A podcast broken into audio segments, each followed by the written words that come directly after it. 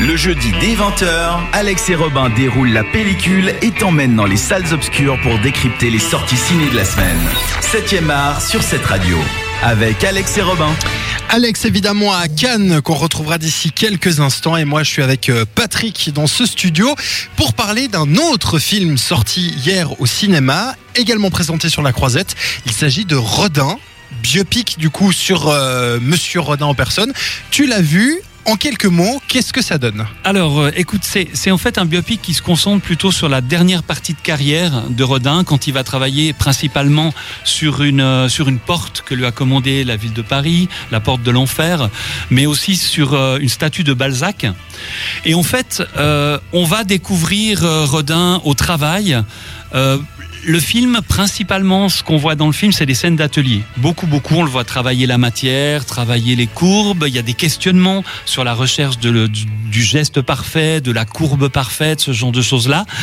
Et euh, donc, c'est quelques réflexions artistiques intéressantes, mais qui font aussi écho à l'amour de Rodin, enfin même, on va dire, l'obsession un peu cochonne de Rodin pour les femmes, parce que c'était vraiment un, dragueur et un coureur euh, de jupons invétéré, euh, qui a eu un nombre de maîtresses incroyable. Et donc, on va suivre aussi cette chose-là et ça va dresser aussi un portrait de, Rodin, euh, ce portrait-là aussi, pas seulement de l'artiste, mais aussi un petit peu de l'homme à femme, quoi.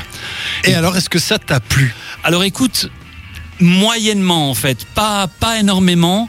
Euh, le film, au, niveau de son énergie et des passions et des sentiments qu'on, qui sont mis à l'écran, est assez plat assez régulier. Il y a toutes ces scènes en atelier qui se ressemblent un petit peu toutes.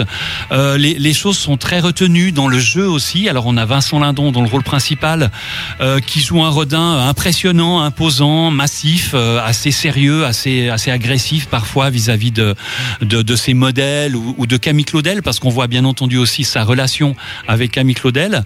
Mais en même temps voilà euh, Vincent Lindon petite voix comme ça qui articule très peu, on comprend pas toujours ce qu'il dit. Donc il y a quelque chose comme ça de très tranquille, d'un petit peu plat au niveau des passions et, du coup on a un petit peu de la peine à, trouver quelque chose qui nous qui, nous émeut ou qui nous bouleverse ou qui nous intéresse vraiment beaucoup dans le film.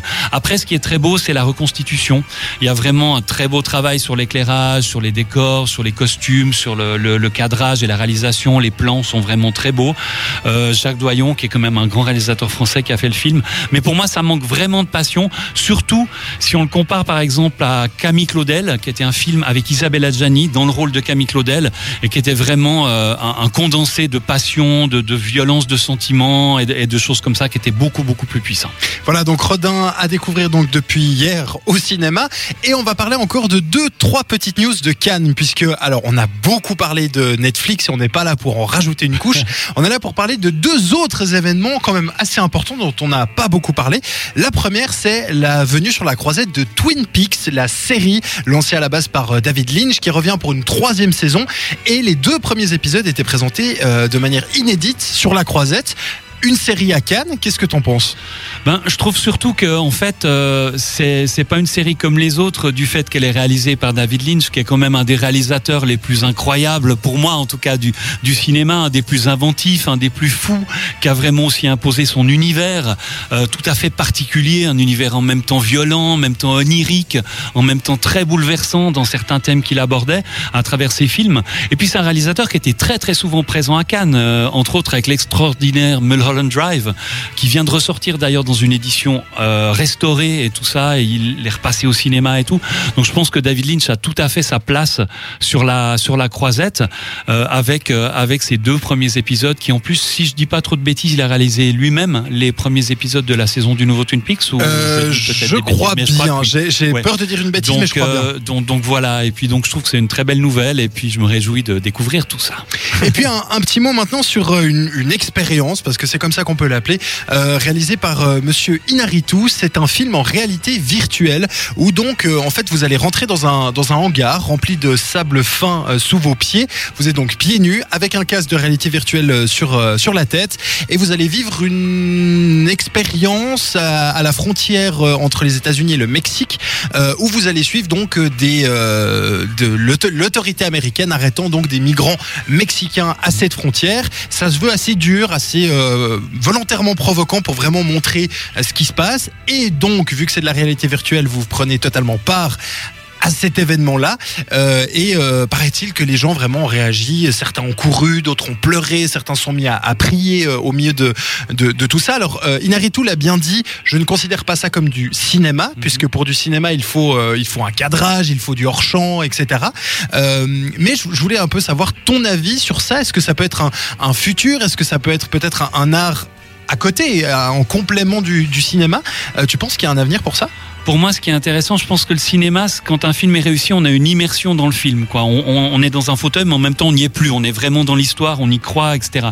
Donc pour moi, tout ce qui peut amener, aider à l'immersion dans une histoire, à ressentir des émotions, à, à les vivre en voyant une œuvre qui a été créée, eh ben, je trouve que c'est plutôt intéressant de, développer cette chose-là. Après, comme tu le disais, effectivement, euh, ça va poser plein de questions au niveau de, ce qu'est le cinéma. C'est-à-dire le cinéma, c'est des choix de cadre, c'est des gros plans, euh, plans plus larges, c'est des travelling, des mouvements et ce genre de choses. C'est aussi un scénario qui va mettre l'accent sur des éléments, etc., qui va nous guider.